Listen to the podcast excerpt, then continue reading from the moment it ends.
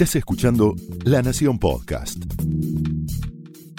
A continuación, Pablo Sirven explora el costado más personal de las figuras más importantes en Hablemos de otra cosa.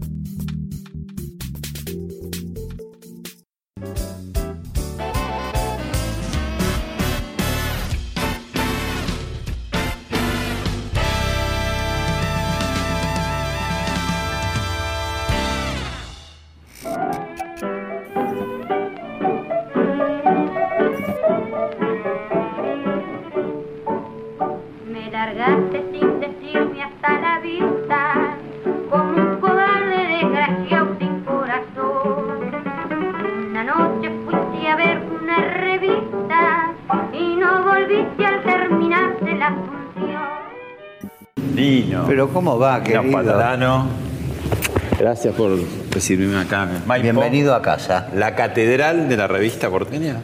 Y la catedral de un montón de cosas, porque si vos viste la placa en la puerta, Doña Lola Membrives en el treinta y pico estrenó acá Bodas de Sangre de Lorca. Se estrenó acá por primera vez. Qué bárbaro. Y este, este es el hall donde la gente, yo siempre que vengo a ver un estreno, hay como un ambiente de cóctel, viste, de algo que va a pasar, de Bueno. una fiesta. Es que a mí me parece que siempre eh, que uno recibe a alguien en su casa, se tiene que sentir cómodo y más con estas situaciones que nos pasan a todos. ¿Qué mejor que darle fiesta para, que, para cortar lo que trae de la calle? O sea, que esa espera tiene como un sentido también, ¿no? Tiene todo un sentido que es cambiar, viste, la frecuencia De la calle, de la calle a la entrada en la sala. empezar Por- a distenderte. Y sí, y cambi- y cambiar totalmente. Encontrarte con gente. Claro, y codearte y Claro. tomarte, ¿por qué no? Un champán o un café o algo.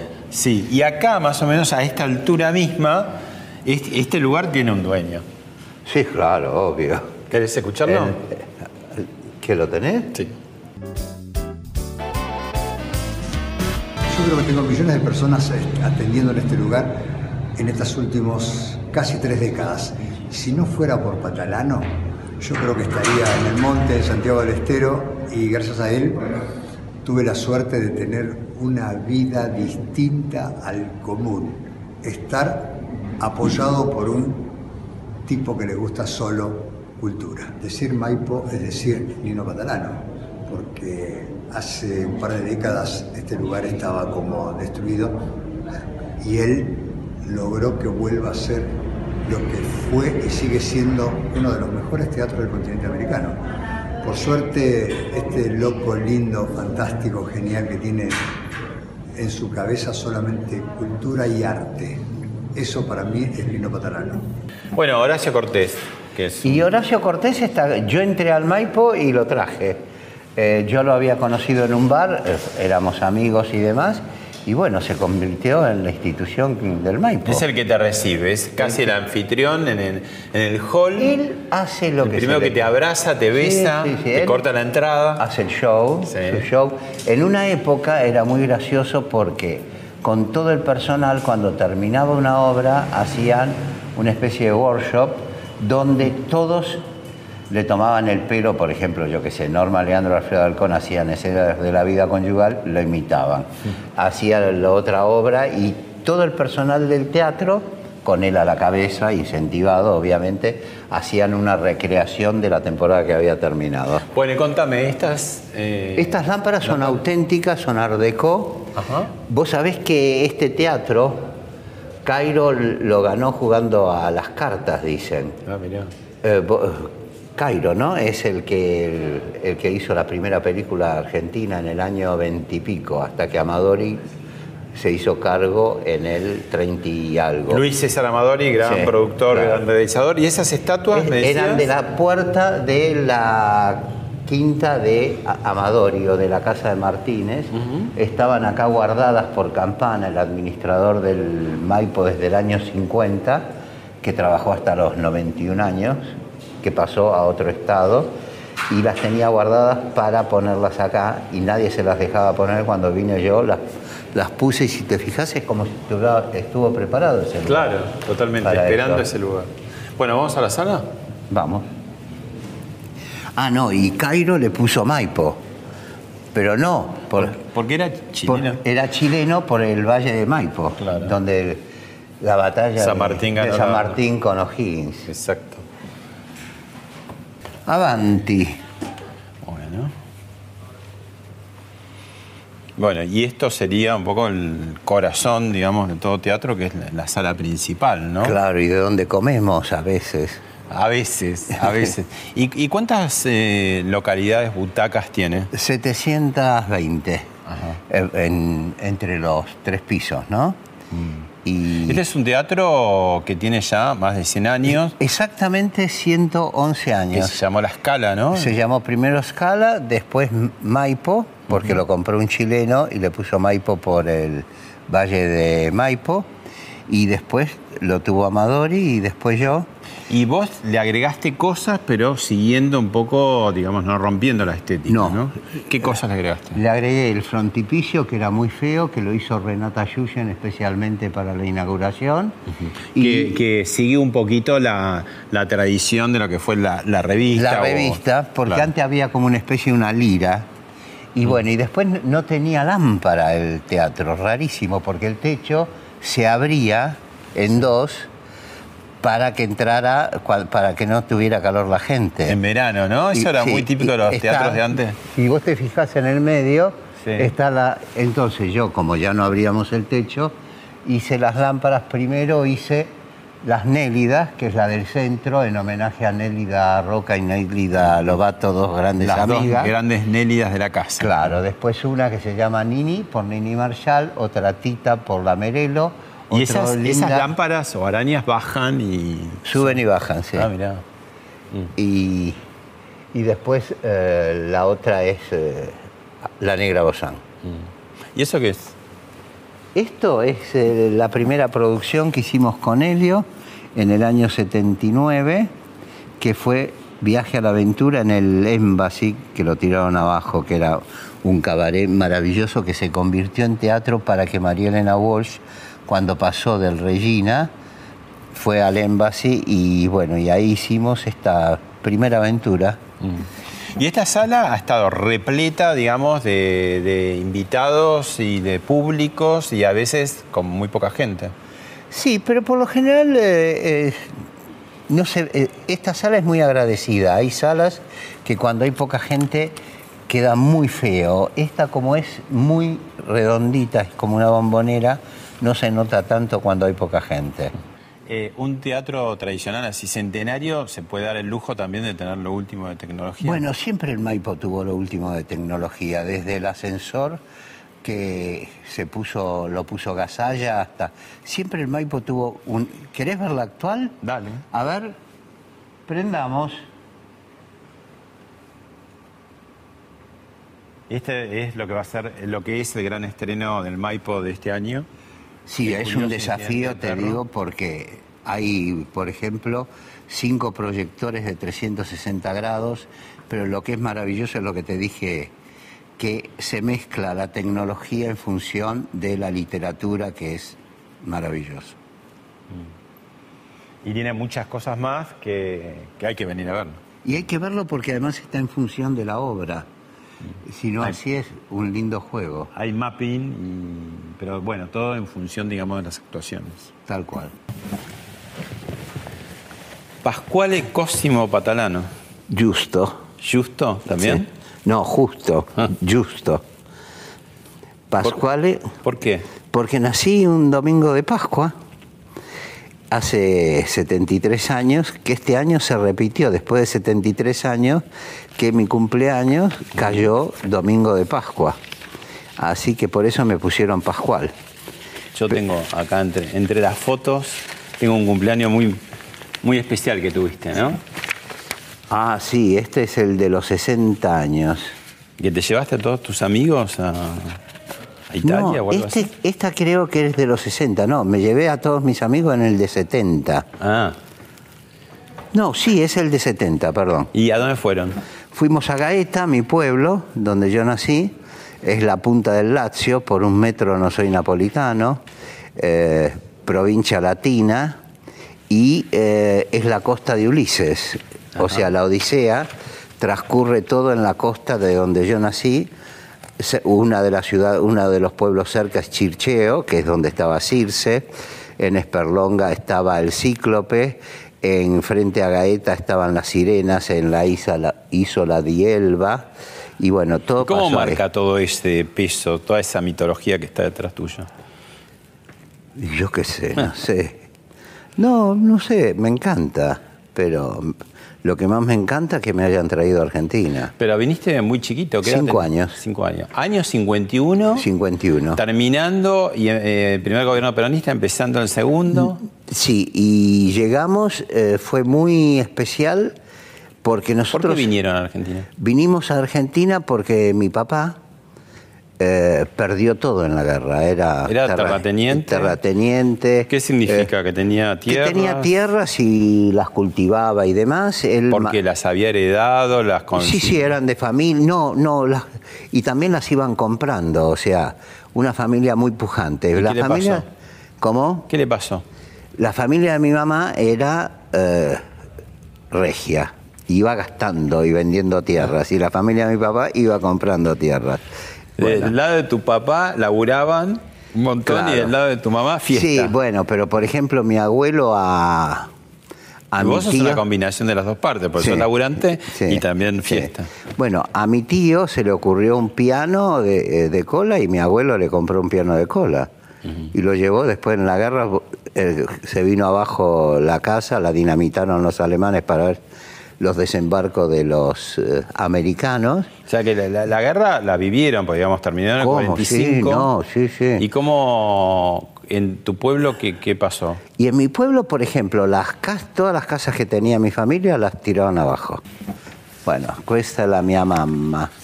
¿Cómo era la mamá? Y mi madre era un personaje muy, muy especial porque ella decía cosas... eh, ella pasó la guerra. Se le murió un hijo de nueve meses, perdieron todo, vinimos acá. ¿Cuántos son ustedes? Nosotros, eh, en este momento, dos, pero éramos eh, mis dos hermanas y yo. Y nada, ella decía que aún de la peor tragedia llega un momento que uno se tiene que reír, porque la tragedia ya pasó y no la podés solucionar, y la vida continúa. Y ella decía que no guardara plata nunca porque ellos habían guardado tanta plata que al final no les sirvió más que para empapelar mi habitación. ¿En qué etapa vos fuiste monaguillo y te comías las hostias, te tomabas el vino? O Ah, sea, pero vos sabés demasiado. Sí, yo además jugaba, como no tenía juguete, yo jugaba con los pastores y con los santos Con el y demás. todo- todo- claro, porque no todo el tenía año. Mm. otro juguete todo el año. Y iba a un colegio de monjas francesas, eh, a Jardín de Infante, obviamente. Y me enseñaban latín, francés y hablaba italiano. Cuando llegué acá, el único que decía cuatro palabras en latín era yo. En la iglesia me agarraron como el mona- monaguillo estrella. ¿Y las hostias que te las comías por travesura, por hambre, por qué? No, yo porque me las merecía. Nosotros vivíamos en Lanús Oeste y estaba San José de Pompeo, que era la iglesia principal, y había eh, en Villa Caraza, creo que era la... No, no me acuerdo de qué virgen era. Había una capilla. Entonces, con un amigo íbamos a hacer de monaguillos a Villa Caraza en invierno, con las escarchas que no se ven más, y entonces en el intervalo de la, de la misa íbamos y yo decía, nos merecemos todo. Y me tomaba un, poco un poco de vino y me comía vino, hostias. Y el otro me decía, pero no, digo, pero no, ¿Y no se dio seas tarado. cura? No seas tarado, si no están consagradas. Las hostias cuando recién las ponen en el cáliz, ahí están consagradas. O sea, esto, yo tengo frío y tengo hambre, no desayunamos, ¿eh? comamos unas hostias. ¿Qué? Cuando ibas a dar la misa, el cura se encontraba que en Cali no tenía. ¿o No, tenía? tenía un montón de Ah. hostias. ¿Y ustedes vivieron estrecheces en ese momento o no? Sí, mucho. Nosotros vivimos, eh, vivía, eh, o sea, eh, mi mamá, mi papá y yo dormíamos en una habitación, mis dos hermanas con una prima que era la hija de, la, de los, mi tía, el dueño de la casa, dormían en una habitación y en el fondo habían hecho una prefabricada para que mi tío, con su mujer que vino de Italia, eh, viviera. Después en Lanús Oeste, yo hacía teatro de títeres con los títeres los hacía con lana. Después hice, en medio de la banda, cuando nos mudamos al otro lado, que nos dábamos a piedrazos y gomeras y demás, yo armé una obra de teatro con todos los, los vándalos de ahí. Tenía nueve años.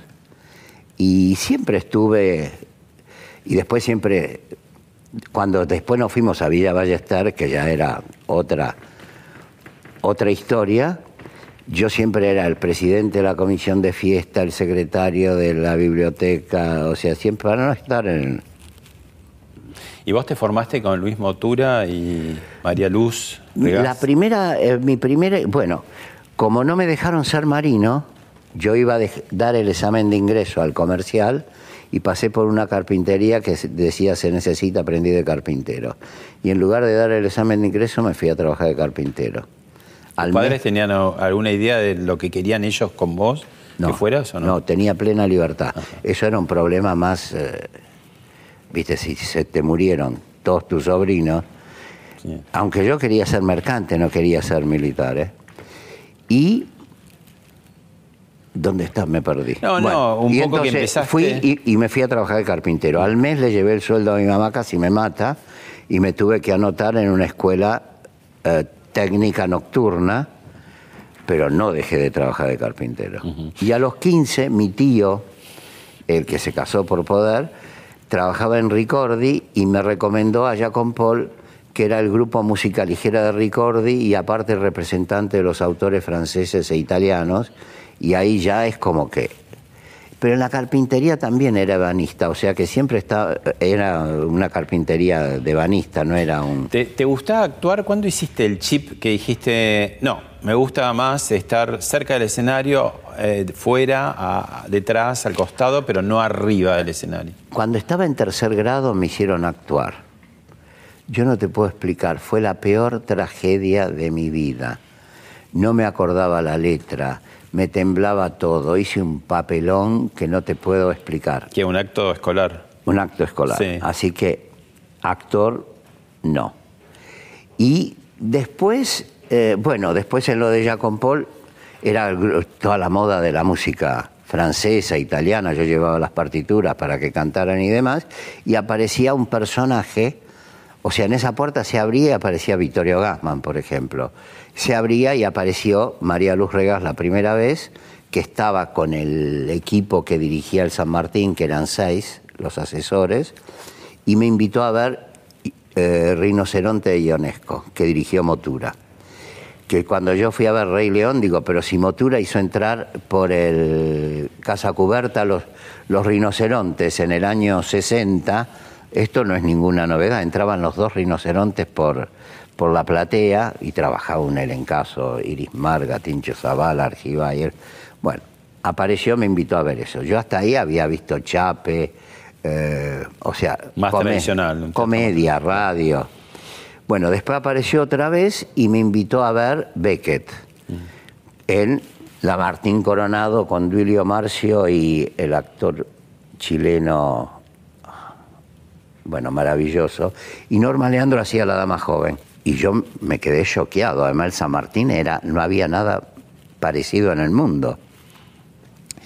Y poco tiempo después apareció, se había ido el San Martín y con Luis Motura habían tomado el teatro de la Casa del Teatro y lo habían hecho, el Teatro Regina, y lo habían hecho todo nuevo con una cosa espectacular y habían estrenado la revolución del teatro moderno. ¿Quién le teme a Virginia Woolf? Y todo eso fue eh, en tu cabeza, en tu corazón, este, hirviendo y te hago un salto a los 70, ¿no? Cuando de alguna manera el café concert, digo, es como un formato que disruptivo en una época que no era tan fácil de la Argentina, ¿no? Porque empezaron a cambiar los aires de gobierno democrático a militar y ahí tuviste una seguidilla, ¿no? El gallo cojo, este, la, gallina embarazada, el pollito erótico. Bueno, pero yo antes eh, había hecho, bueno, este año se cumplen 50 años de la primera producción que hicimos con Helio en el Teatro Embassy. Y no lo hice yo en el Regina, estando en el Regina me fui al Embassy. Bueno, y cuando vi Virginia Woolf le dije, María Luz, yo tengo que trabajar con usted aunque sea de cadete. Y empecé de cadete. Al mes me iban a echar porque yo iba a la mañana nada más. Y a los dos meses se fue la jefa de prensa y me dijo María Luz bla bla bla y bueno, y al año era secretario general, secretario privado de ella, asistente de dirección de Luis Motura y gerente de personal. Mm. Te preguntaba un poco del tema del café concert y, y te hago otro salto al stand-up de estas épocas. ¿Qué diferencias? El café concert similitudes? fue porque yo me enojé con María Luz y Motura. Entonces tenía, me iba a ir y tenía que hacer un teatro. Pero no, no te Éramos- alcanzaba para... Éramos cinco locos y lo único que encontramos un agujero ahí en Santa Fe, Un 1069, y lo alquilamos. ¿Qué era? no ¿La, la fusa? no, no, eso es la gallina embarazada. Ajá. Y frente, bueno, y Eda Díaz que venía a hablar y demás, le digo, ¿y vos te atreves? Y bueno, y Eda Díaz dijo, sí, yo me atrevo y ahí armamos la gallina embarazada. Eh, ah, pero digamos, por, por necesidad, por escasez, porque no te alcanzaba, descubrieron, no. descubrieron como un formato un distinto, formato por- un formato que de alguna manera ya estaba la fusa que hacía un tipo nosotros hicimos un formato distinto porque estaba la fusa estaba Edipo estaba bueno lo de Vergara de alguna manera también era eso la botica del ángel nosotros hicimos un formato más teatral porque lo nuestro ¿Qué era permitía teatral el café concert que el teatro no? Porque el teatro es claro, con la distancia, digamos, eh, ahí, ahí se acortan las distancias. Casi Yo que lo tenés- que creo que era una necesidad de, cuando la gente dice, todos estaban apiñados, todos estaban incómodos y pagaban seis veces más que en el teatro. ¿Por qué?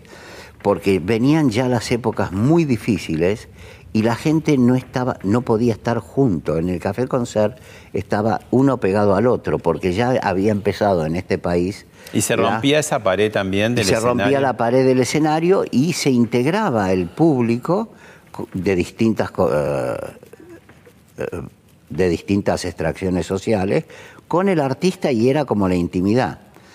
En el Regina, por ejemplo, que fue la cuna de todo, porque en el Regina fue primer concierto de Piazzolla en teatro, primer concierto de Mercedes Sosa, eh, Falú, Sábato, Mira qué joven.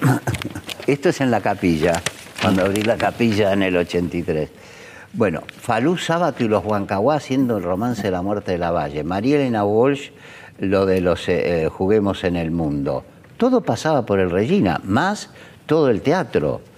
Era una cosa, o sea, es como que, viste, nacer con la vaca atada. ¿Y esta? Ay, esta, por Dios. Esto fue, Nacha Guevara me dijo que le faltaban 15 mil dólares para hacer un disco y yo las vi por televisión y le dije que yo se los ponía y me salió 250 mil, creo, casi quiebro. Y llevé a Tita para que cantara con Nacha Se dice de mí. Qué bueno, qué bueno. ¿Cuántas cosas hiciste? ¿Cuándo entraste por, eh, acá al, eh, ya, digamos, a ser el alma mater de- del Maipo? En ¿Año el 94? 94, 94. En el 94 yo vine, yo en el 94 estaba eh, con Norma Leandro y Alfredo Alcón haciendo escenas de la vida conyugal en el Blanca Podestá.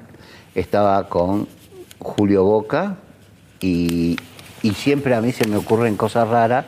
Había hecho Ahí estás con Norma, que Y hiciste varias cosas, y Marinela Ross, Sí. que vue- vuelve un poco a cerrar el y, ciclo, ¿no? Bueno, sola lo y que pasa es que nosotros en Solita y el gallo estrenamos solita y sola y ahora Que ahora lo hace Marta Sí, Mediavilla. Mediavilla, que es maravilloso. ¿Y a dónde estaba? Me perdí. No, no, no. Estamos justamente cuando entraste a- al No, Maipo. claro, yo estaba haciendo las gambas gauchas, con las gambas al ajillo, en la trastienda que se acababa de inaugurar, dirigido por la Tritec. Con eh, el Puma Goiti eh, como invitado. Y como hicimos un ciclo de tres meses y terminaba y el Maipo estaba cerrado, vine a ofrecer a las gambas gauchas al Maipo. Y Amador y Hijo me dice, bueno, pero, dice, ¿y por qué no te quedas con el teatro? Digo, no, yo por qué me voy a quedar con el teatro. No, porque realmente yo no tengo más ganas, bla, bla, bla, bla. Dije, no, no, hagamos las gambas. Yo en esa época no manejaba, tenía eh, el remis esperándome en la esquina y cuando fui a tomar el remis, el remis estaba estacionado justo arriba de lo que había sido el escenario del Odeón. Y ahí se me llenaron los ojos de lágrimas y me agarró que se había una convertido angustia. en una playa En una playa estacionamiento. estacionamiento. una angustia, lo llamo a Julio Boca, le digo, mira, dice, dale, metete, yo te acompaño. Mm. Y bueno, y de ahí, eh, las gambas creo que fue en, en julio, agosto, y en septiembre firmamos y el 22 de agosto hicimos todo el Teatro Nuevo. Y inauguramos con Norma Leandro y Alfredo Alcón, que pasaron del Blanca Podestá acá. Y ahora, eh, digamos, con Carla Calabrese, que tienes con una suerte de asociación. Mira, con Carla Calabrese es una, una asociación maravillosa porque ella ama el teatro, es una, es, esta- es una enferma como yo, o sea, todo para el teatro, o sea, sin medir las consecuencias. Y realmente es un placer tener a alguien que comparta ese vicio asqueroso, ¿no? Asqueroso, feliz. Y bueno, y ahora con esta producción que ha hecho, yo creo que es un acontecimiento histórico, porque cuando ves la obra te das cuenta lo que es. Pero lo que es increíble es que el chico que nuevo que audicionó y eligió, para mí es el actor, o sea, nace una estrella. Bueno, y después haber puesto toda la tecnología en función de la filosofía y de la literatura, porque es, es la primera vez que la tecnología no está en función del show, sino en función de lo escrito. O sea, no, no es normal. Por lo general, la tecnología se usa para los shows, para los grandes espectáculos, para las comedias, pero no para una cosa tan profunda y tan intensa como el perro. Bueno, ¿me seguís mostrando en el Maipo? Vamos. ¿Por dónde? Conducime. Y ahora vamos al primer piso, que eran las oficinas del Maipo. En este recinto era la oficina de Zuli Moreno, que era una superestrella. Una estrella, una y que era la, la mujer del dueño. De ¿qué Amadori. pasa? De Amadori. Entonces, ¿qué pasa? Que ella no podía entrar a la sala, porque cuando entraba a la sala se venía abajo, dis- distraía a la gente. Entonces, ¿ella qué se hizo hacer? Un pasadizo secreto Un pasadizo secreto. Sí, que era, era mucho. Yo lo, lo sofistiqué y lo hice más, eh, un poco más interesante porque era una puerta pequeñísima. Bueno, y pasaba por acá. Esto era también una puerta pequeñísima y sin que nadie la viera, entraba. Ah, que Ahí. podría llegar a... ¿Y esto conecta con el escenario? A espiar, no. Ah, a la- mirar la sala. un a poco. espiar, este ¿Cómo era, el este era el palco de ella, y a ver las obras y espiar y ver todo cómo funcionaba. Pará, me dijeron que en este, en este teatro, como en tantos otros, por- no por casualidad, hay un- una ópera, una comedia musical, El Fantasma de la Ópera, no tiene uno, sino dos fantasmas. Bueno, el más famoso es Cáceres. Luis Cáceres. Sí, Cáceres eh, era maquinista de acá. Durante la mujer del año le decre- decretaron un cáncer terminal y él qué hizo? Vino, armó todo lo que tenía que armar, se vistió, se bañó y demás y se ahorcó en la terraza de acá. Y dejó una carta diciendo que como era chileno también, que como en no tenía familia y demás, él quería morir en el lugar que había sido más feliz. Y ahí, nunca acá. mejor dicho, el espectáculo debe continuar porque la mujer del año se hizo igual. Tres funciones. ¿Tres funciones? Sí, con Cáceres arriba que se enojó tanto. Cuando vinimos nosotros estaba muy enojado. Y después, bueno, con Norma Leandro y Alfredo Alcón nos amigamos y ahora somos íntimos. Y el otro, Ambrosio Raderizzani, porque Sí, hubo un incendio. Sí, sí, que se tampoco murió en el teatro escenario. nunca falta un Sí, incendio. sí, y, murió. Pero él no aparece tanto, es más, es más eh, tímido. La época dorada de teatro revistas, ¿entre qué años y qué años? Y fue del cua- 50 y algo, 40 y pico, 50 hasta 70. 70. ¿Llegaban a tener cuatro funciones? Cuatro funciones, Que sí. terminaban que a las 3 de la mañana. A las 3, 4, 5 de la mañana. Qué impresionante eso. ¿no? Increíble. Y lleno. Y lleno. Pero ojo, también el teatro hacía lo mismo. ¿eh? El teatro también hacían, eh, creo que 14 funciones y después había una cosa que se llamaba el suplicado que hacía el productor. ¿Cuál era el suplicado? Que tenían que ensayar un día después de haber hecho tres funciones. Se llamaba el suplicado. bueno, y ahora vamos a pasar por el techo del escenario. Ah, dale. Vamos. Voy primero. Así me guías. Uh. Es un laberinto. Y acá estamos. ¿Está todo firme acá? Sí, sí. Sí. Ah, acá tenés. Y acá estamos. Y el escenario, esta es la parte de atrás. Entre bambalinas. Estas son las Eh, bambalinas. entre bambalinas, Entre bambalinas, como dice. Que las bambalinas, si las ves, están ahí. ¿Qué son las bambalinas? Bambalinas es lo de arriba, estas son las patas. Ah, perfecto. Y acá eh, desembocamos en el escenario. En el escenario. No, ¿cuál es la tarea del representante? Vos representaste a muchas figuras. Yo no soy representante, yo soy productor o socio. Mm. O sea, porque el representante es el que vende las figuras y yo Claro. por lo general las produzco. Vos o sea, producís. no. ¿Y qué es lo que buscas cuando decís- te lo voy a decir un poco eh, en abstracto? ¿Qué es?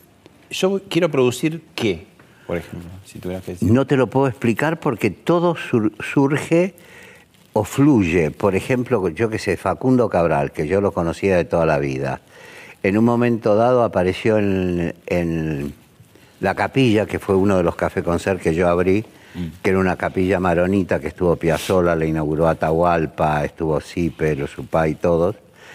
Eh, apareció un día con un libro que se llamaba Ferro Cabral. Me dijo, Lino, te dejo esto, que lo quiero hacer, a ver si lo hacemos juntos, y se fue. Leí el libro y era maravilloso el espectáculo. Y me llegaba una tarjeta de la India. Hola Lino, estoy en la India. ¿Qué te pareció el libro? Yo no tenía dónde escribirle. Hola Lino, estoy en México. ¿Qué te pareció el libro?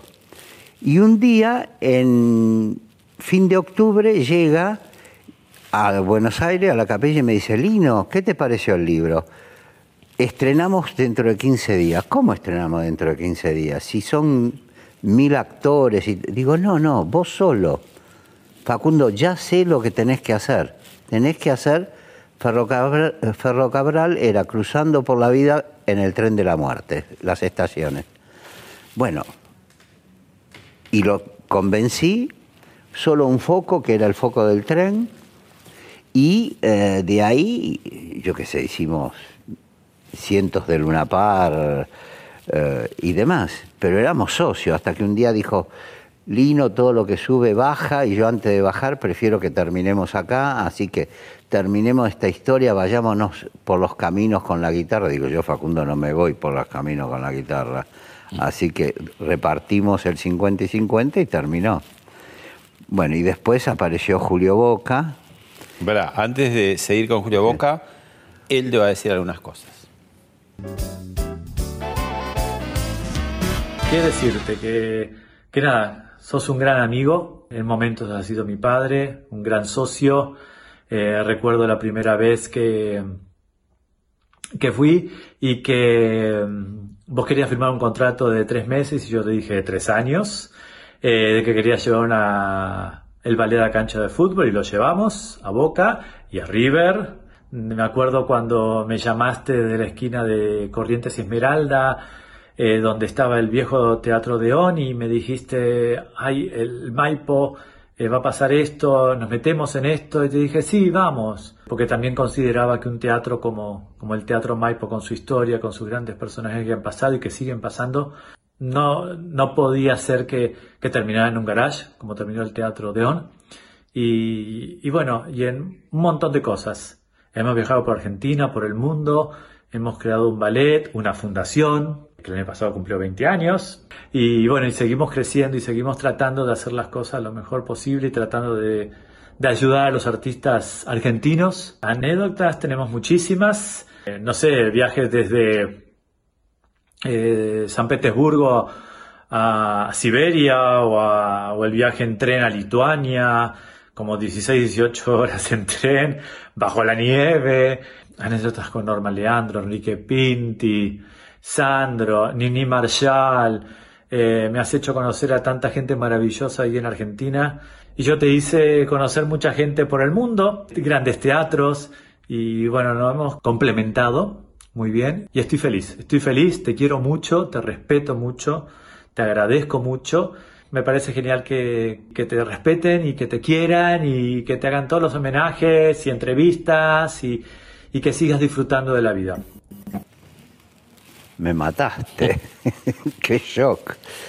No es, Es tan común un, un gran artista, un número uno como es este, Julio Boca, así de, de- de fama y celebridad mundial, que tenga una asociación este, empresaria eh, afectiva a través de tanto tiempo, ¿no? No, lo que pasa que empe- eh, yo empecé con él cuando tenía 18 años él y cuando se retiró decidimos terminar como con Facundo y obviamente él empezó un camino y yo otro y ya no, no fuimos más socios, o sea, pero obviamente uno va el cariño por otro lado, porque en algún momento yo fui el padre, en otro momento él fue mi padre, y eh, hace unos días hablando con Susana Jiménez que venía de Australia, me dice, ay, dice, qué lejos es Australia, le digo, y yo que con Julio Boca hicimos Los Ángeles, Australia, Hong Kong, San Petersburgo, Buenos Aires dimos la vuelta, realmente, o sea, a partir de escuchar esto, dimos la vuelta al mundo fácil unas 15 veces o 20, no sé.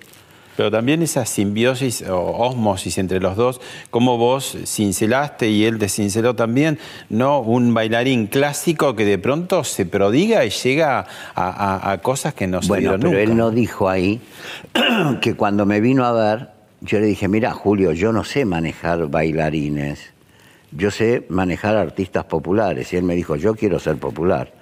Digo, ¿y ser popular vas a bailar en una cancha de fútbol, en la- esto y demás? Me dice, ¿y, y si se da? Sí. ¿Y qué es producir Lelutier? ¿Cómo bueno, es es un posgrado. Es un posgrado. Eso es un posgrado. ¿Por qué? Cuando. Y porque realmente eh, es de una, una, un profesionalismo, de, una, de un trabajo y un respeto hacia el público y hacia su, su esencia, que es como. Cuando me vinieron a buscar, viste, Julio Boca me vino a buscar en el 86 y Lelutier me vino a buscar en el ¿Y 96. por qué te fueron a buscar? ¿Qué te Porque dijeron? Rabinovich había tenido un infarto en, en Barcelona y Rabinovich era el que manejaba todo el grupo. Tu interlocutor era Rabino. No, no, no. Él manejaba el grupo cuando Rabinovich tuvo ese problema y demás, tuvieron que ir a buscar a alguien y me vinieron a buscar a mí. Deben haber audicionado a 14. Y yo digo, pero ¿para qué me necesitan a mí si ustedes son... Ya está. Es perfecto, la organización. ¿Qué necesitaban? Eh, ¿Cómo? ¿Qué necesitaban? Necesitaban a alguien que manejara. Coordinara, Coordinara la programación. Después Rabinovich la- se curó, pero vos seguiste, digamos. No, no, ya estaba curado, pero Ah. lo que pasa que no quería otro infarto, ni ellos tampoco. Y ahí yo empecé a trabajar con ellos y bueno, en el 96, estamos en el 2019 Y sigue. y seguimos, y, pero eh, es, es un posgrado, realmente es un pos- posgrado. La crisis, la crisis del teatro actual, ¿no? Eh, digo, la, la- la baja, la merma de espectadores, ¿es, ¿es solamente económica? ¿Hay otros factores? No, hay mil factores que nadie quiere entender y no nos queremos dar cuenta. ¿Y cuáles son? Y yo qué sé, por ejemplo... Porque la fácil es decir, ah, bueno, como no tengo un mango, digo, lo primero que No. bajo es la salida. Pero fácil. tenés Netflix, tenés eh, cable, tenés... eh, o sea, hay eh, las series, eh, tenés millones de cosas. Todos, digamos- Es el último acto vivo que queda del Claro, teatro. to- todos los medios tradicionales están en crisis, la televisión, los diarios, la radio. ¿El teatro no le pasa eso? ¿No le pasa No. que a veces se aferra un poco a, con todo respeto, que fue exitosísimo en su momento, ¿no? Al formato Darío Vítor y, y eso ya pasó, digo, pasaron 50 años y la gente por ahí quiere más Fura del Baus, quiere más Bueno. este, eh, Fuerza Bruta o, no sé, el digo, perro de pronto. Te digo, sin falsa modestia, yo en, con un grupo de locos en el 70 abrimos La gallina embarazada y el gallo cojo. Y en el 71, 72, El pollito erótico. Después íbamos a abrir la Bataraza Bataclana, pero vino toda la debacle militar y ya no teníamos producto, porque al que no lo mataron se tuvo que ir y el que no se fue... Lista negra y, Y, no, y el que no se fue se autocensuró. Claro. Entonces ahí cerramos los cafés con ser. Pero realmente eh, en su momento fueron los café concert, después fueron los pubs, después antes había sido el teatro independiente, después fue eh, el teatro alternativo. Siempre hay que estar buscando. Hay que, hay que ir a donde el lo que el público necesita. ¿Y ahora qué necesita? Y, ahora, por ejemplo, el año pasado con Yankelevich, lo de haber hecho Liceo Comedy. Liceo Comedy, llevó 150.000 espectadores, todos menores de 30 años. ¿Y ahí qué Eso compró es- la gente? La temática, es decir, te voy a dar, más que una obra de teatro, te programo y te invito a que vengas No, a ver la gente programa- compró que hablan su mismo idioma y no están viejos y decrépitos. O sea, es, o porque en definitiva el stand-up es como fue en su momento el café concert o los pubs O los monólogos de la revista. o los monólogos de la revista y demás, es lo mismo. Con distintos lo que, packaging. lo que pasa Se va que ayornando el packaging. Claro, no, y el lenguaje. Y el lenguaje también. Y el lenguaje, porque lo importante es que entiendan que la gente joven no le podés hablar como a nosotros o a mí, por ejemplo. Necesitan su misma ida y vuelta. Y es maravilloso ver cómo el teatro se va reciclando por encima de todo y es el último yo creo que es el que menos sufre la crisis a pesar de el problema nuestro es que es muy caro mantener las salas ese es el problema en todo el mundo las salas están subvencionadas de teatro ¿por qué? porque es un producto comercialmente eh, no escúchame ¿para qué vas a tener una Carlos Rottenberg con todos los teatros en Mar del Plata ¿por qué no hizo un piso de un edificio de 38 pisos y los alquiló los vendió hizo el teatro y después el tipo de Hacienda de Mar del Plata Bueno, se- acá no podés hacer eso porque hay una ley que no te permite, digamos, Sí. tirar abajo. el- No, ahora se está respetando. Nosotros fuimos a tratar de salvar el Odeón todos juntos y llegamos dos horas, dos horas antes que lo terminaran de tirar y no llegaron Un, a... un poco a partir de la demolición del Odeón que se pensó en esa ley Sí, que claro. no permite demoler los teatros, o si lo demolés Claro. tenés que hacer otro. Claro. En el mismo lugar, ¿no? Pero, Pero eso, hace que al de mismo, siempre. Pero eso hace que al mismo tiempo eh, muchos digan, bueno, no, no me meto porque es un negocio chino, ¿no? Porque Pero claro. éxitos son pocos, son Pero por eso fracasos. te digo, mi socia Carla Calabrese, realmente meterse, asociarse en un teatro, es que tenés que tener una gran iniciativa cultural y para meterte en algo, que- porque no lo pones en plazo fijo o hacer lo que, lo que sea. Lino, y vos ganaste mucha plata y perdiste mucha plata, y quebraste y te volviste a levantar y te... Sí, quebrar quebré una sola vez eh, mal, que fue cuando el Bambalinas, con la ópera Domalandra, Mm. que habíamos hecho un teatro nuevo con Chico Huarque. Nunca me voy a olvidar el ensayo general de la ópera Domalandra con Chico Huarque, los dos en pedo en el Bambalina diciendo esto no va a funcionar, y no funcionó. Y, y nada, y pensé que eso iba a durar, que había durado mil años. O sea, es un eh, negocio inestable, porque digamos, inestable. eh, busca el éxito, pero el éxito son como pepitas de oro que no, no abundan, digamos. No, y además, ¿sabés lo Hay que más pasa? fracasos en realidad. Claro, obvio. Pero eso. Pero fracasos, como dice Rottenberg, duran poco, los saca de cartel rápido. Claro. Y los éxitos quedan mucho tiempo. No, a veces uno lo mantiene porque te gusta, o sea, porque los fracasos no siempre son fracasos artísticos. ¿Cuánto se espera una obra? Bueno, depende, ¿no? Pero digo, vos Y- has, has hecho como orejeado las cartas, decir, esta la espero.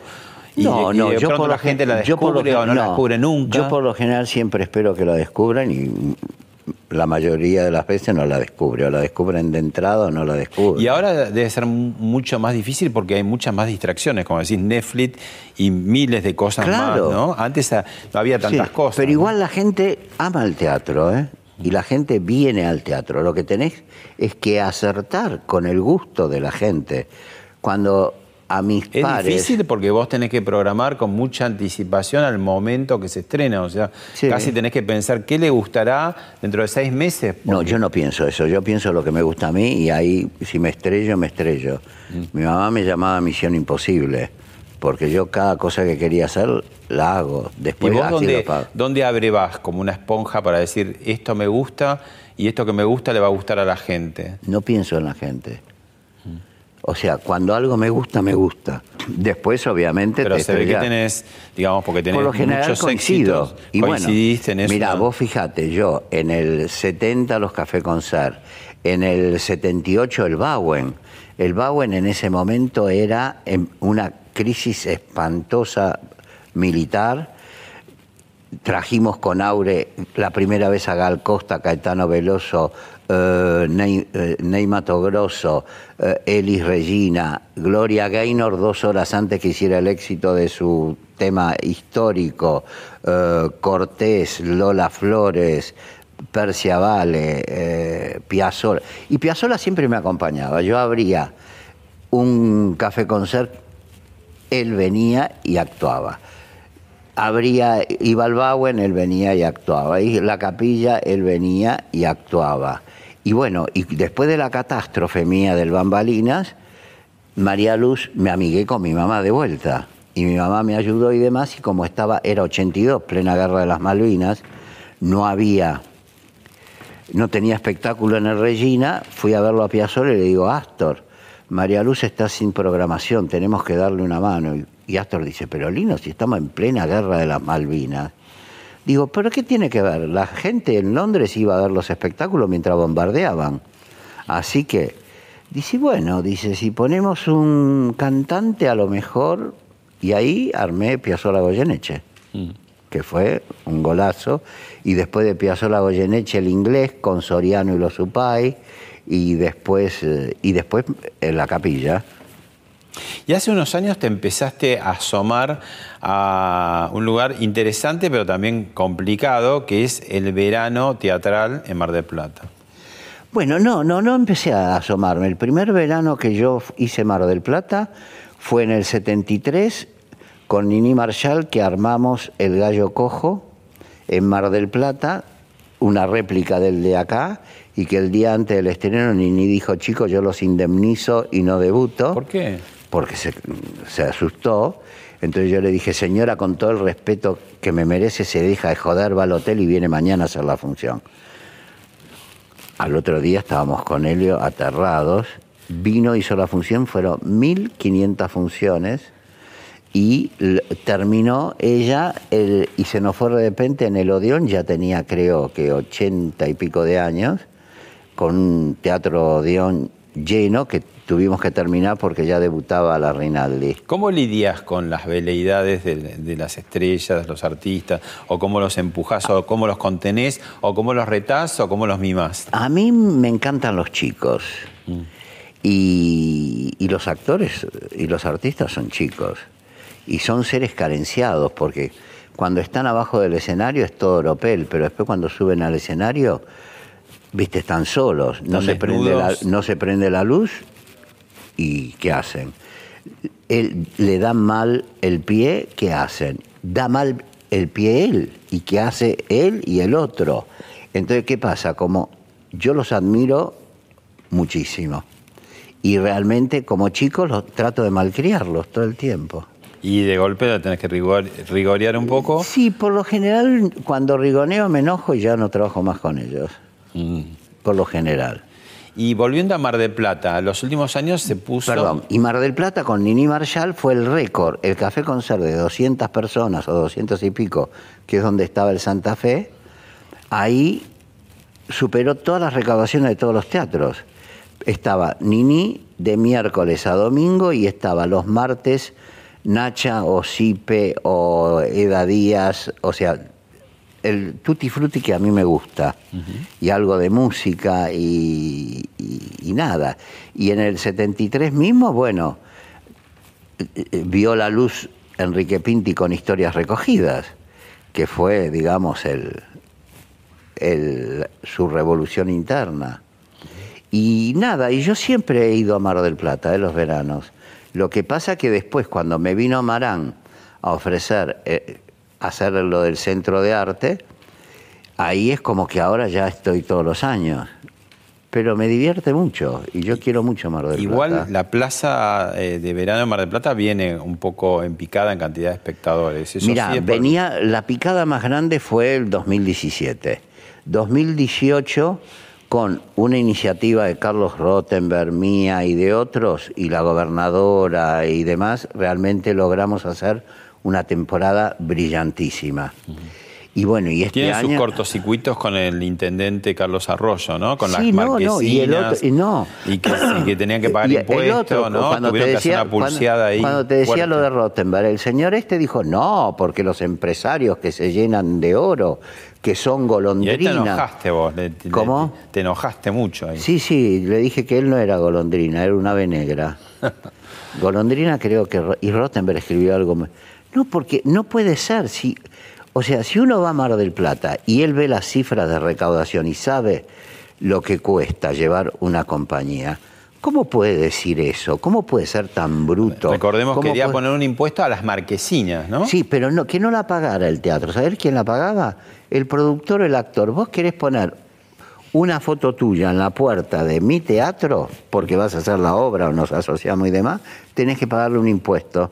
Pero no existe en ¿Pasa el en alguna mundo. parte del mundo eso? No, no existe. Finalmente se derogó, ¿no? Sí, pero la, la gobernadora, con todos los quilombos que tiene en la provincia, tener que ir a hacer una movida por esta cosa, es, es, es realmente muy, muy enfermo.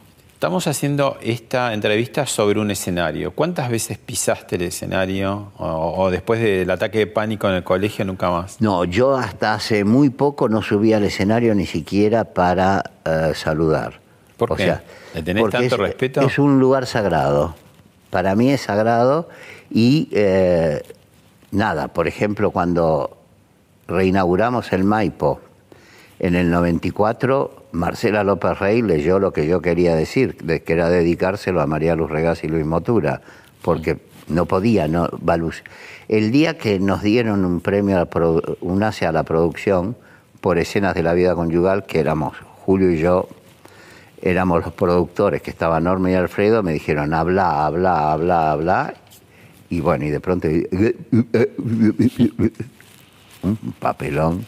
Y ahora, pero ya superaste todo eso. Lo superé, ¿sabes qué? Cuando en un momento,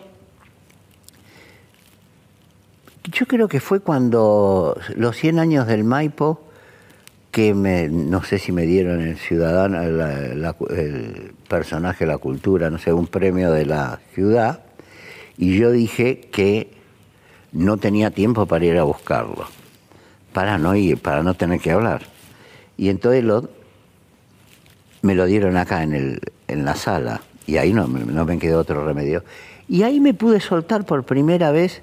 Ahora hablo, hablo, hablo y después no me acuerdo lo que dije. ¿Te, te pasó alguna factura de, de salud toda esta actividad, el estresazo, el estreno, los ensayos, la plata que no alcanza, la taquilla, la gente, las funciones suspendidas? eh, no sé, las emociones, ¿te pasaron? Creo factura? que no. ¿No? No, creo que no porque creo que soy un inconsciente. No. Va, sí, noches sin dormir o, o una cosa, así, ese tipo de cosas, pero por suerte de salud físico no, no. ¿Qué no hiciste hasta ahora que está apoyando en tu cabeza y dando vuelta? Nada. Todo, y todo lo que quise hice. Ahora, bueno, ahora traigo el Ballet Nacional de España, estoy armando una producción para España, estoy yendo con el luthier de un lado para otro, estoy llevando algunos de stand-up, eh, tengo ganas de, eh, de no hacer nada, pero cada vez hago más. Gracias, niño. A usted, querido.